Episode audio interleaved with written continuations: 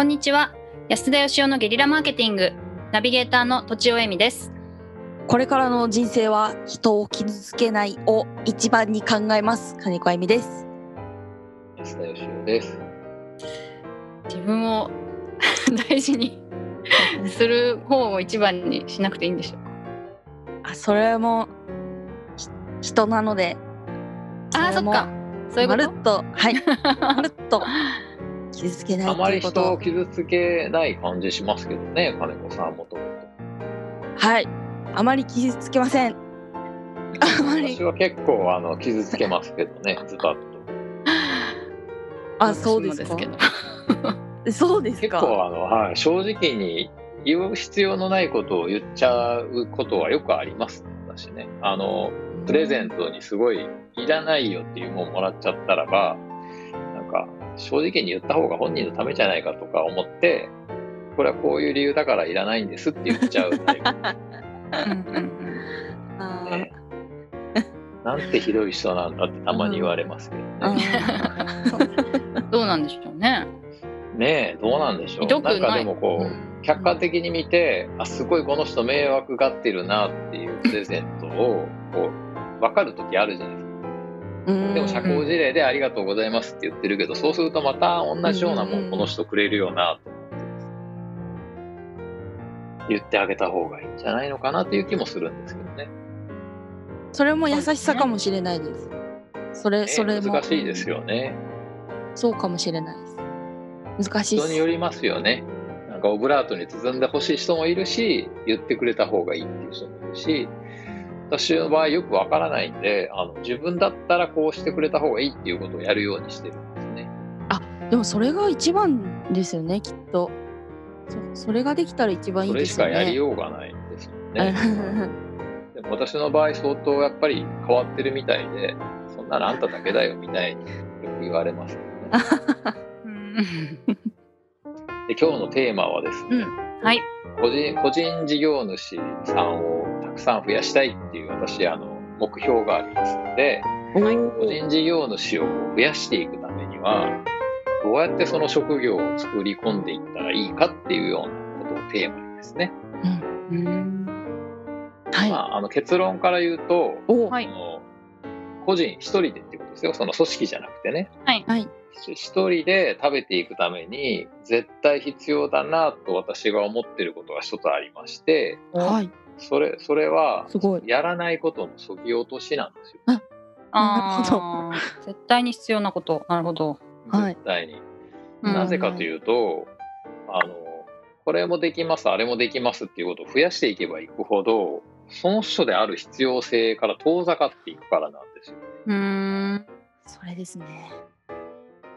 例えば、あの、書く仕事だったらば、あの、文章を書く仕事だったら、ウェブでも紙でも、どんなものでも書けます、みたいに言う人は、仕事取りにくいだろうなっていうのが、あこれあのあくまで私の意見として聞いてくださいね。あはいはい。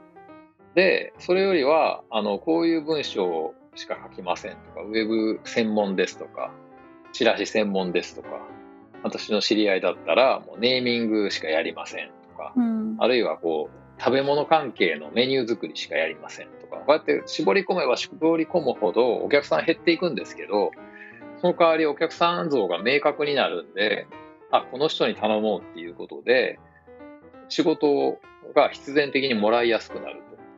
うん。で、これをやらずに仕事を取るっていうのはものすごい難しいんじゃないのかなって思ってまして、で、その話をしたときに、はい。ぎ全く逆のパターンで、その、何でも受けますということで、その代わりあの仕事を受けまくって、まあ、単価は安いけど、それで稼いでる人もいますよって言われたこともあってです。えー。はい。それは大でも変確かに、うん、単価を上げようと思うと、どうしてもやっぱりこう、やらないことを決めていくしかないかなと思うんですけど、うん。ただ仕事の案件の数は少なくなっていくなって感じですね。はいうーんなるほどだからどっちかなのかなと。間口を広げて安くたくさん仕事するか、うんなんていうんですかね。例えば引っ越し屋さんだったら、あの、安い引っ越しをたくさん取るのか、なんかワインセラーに特化した引っ越し屋さんで、ワインセラーだけはこの、あの、中央区の安田君に運んでほしいみたいなので、ワインを一本一本丁寧にですね、こう、なんかね、外へ運び出しながら、この人が運んだら何だったらワインが美味しくなるとかですね、並べ方も 元の通り並べるだけじゃなくて、ちょっとあの、ボルドーだけ固めておきましたとかですね、この年年代ちょっとあの下の方がいいんでとか、ちょっと調整温度ちょっと上げときましたとかですね、そのぐらいやった方がいいんじゃないのかなっていうのが私の持論でして、どう思いますか、はい、お二人。あそうですね。あのそれはそうだと思います。なんかあのこれ専業ですみたいに言うとやっぱり分かりやすいので、えっと、今持ってる顧客は本当に確かに減りますよね。ただ遠くの人が見つけてくれやすいかなとは思います。ただなんかあの知り合いの人同士知り合いの中で仕事をしてるみたいな場合ですねそういう場合はあの私何でも書きますよっていうぐらいでも結構仕事が来るんじゃないかなとは思います。それであのメリットとしては知らない人から仕事が来ないってことですね。まあ メリットじゃないのかな。なんかよく知ってる人からしか仕事が来ないっていう感じなんだろうなと想像しますね。なるほど。はい、私は何も思いつきません。なるほど。まあある程度そのななんでこういうふうにやってるかっていうと仕事であのまあ稼ごうと思うとお金ってこう時間との交換じゃないですか。はい。で、あの、月に大体何時間ぐらい働いてどのぐらいの年収にしたいのかっていうところを考えて、そこから逆算しましょうっていうことをよく言うんですね、皆さん。はい。うん、そうすると1時間あたりどのぐらい稼がないといけないねっていうふうに、まあ、金額が出てくるわけですよ。はい、で理想の生活をするためには、ある程度やっぱり高い単価で売らないといけなくなってくるんですね。うんそうすると、やはりその他の人でもできるものをその人に高い金額で頼むってなかなか難しいわけですよ。うん、はい。その人にしかないものにならないことにはなかなか高くならない。なるほど。そうですね。まあ言葉であごめんなさいどうぞ。はい。まあ、そうするとそのどうしてもこう自分じゃなきゃいけないも領域っていうのをどんどんどんどん狭めていくと商品が際立っていくっていうことにはなっていくんじゃないのかなってことなんですけどね。うんうん、ただなんかこれができますって言った場合にクオリティが違いますよね。はい、まあ引っ越し何でもやりますって言ったとしても、なんかすごく丁寧にやってくれる引っ越しと雑な引っ越し屋さん違うじゃないですか。うん違いますねだから新規顧客っていう意味だとそぎ落とさないとダメだと思うんですけどリピーターリピーターがすごいこうボリュームが増えてくると何でもやります。でもあのそれでクオリティが高ければいいのかななんて思ったりしました。例えば雑な引っ越しより丁寧な引っ越しの方がいいじゃないですか。はい、うん、でも丁寧だったら値段が10倍とかなったらどうなんですか？じゃあ雑でもいいかっていうものも出てくるじゃないですか、うん、確かに。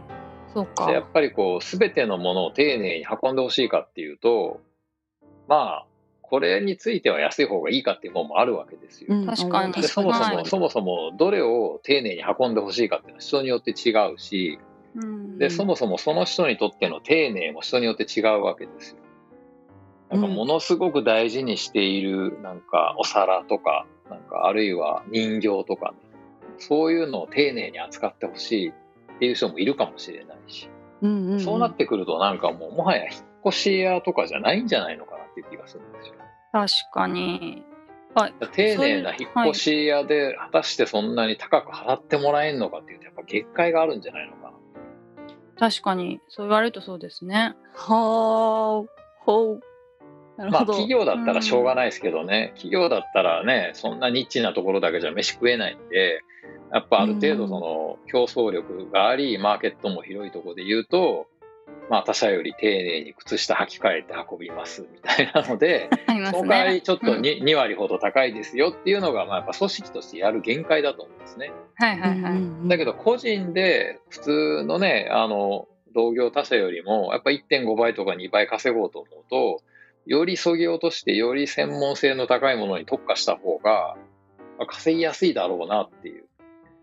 例えばワインセラーを運ぶ専用の引っ越し屋は、社員10人じゃ食えないと思うんですよ。そんなに仕事ないんで。うんうんうんだけど、社員1人だったらば、自分だけだったらば、もう超ワイン好きになっちゃって、もうワインの運び方ばっかり毎日研究して、このワインはあのこういうふうに運ぶみたいなところまでね、ブログで発信していったら、もう絶対それだけで飯は食えそうな気がするんですけどね。